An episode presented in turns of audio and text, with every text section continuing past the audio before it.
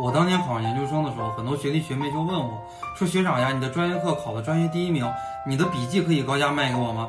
我就一听，我哪儿做什么笔记了？我考研路上根本就没有做笔记。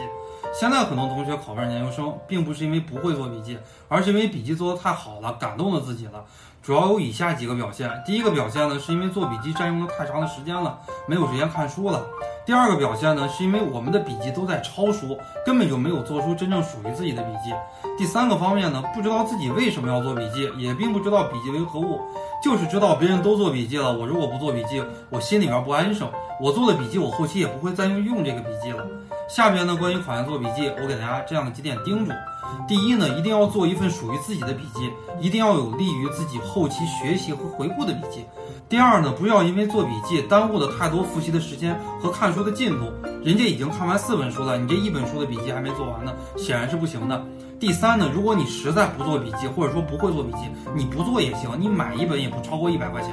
市面上很多很多的考研笔记，那么考研到底要不要做笔记？应该如何做笔记？你学会了吗？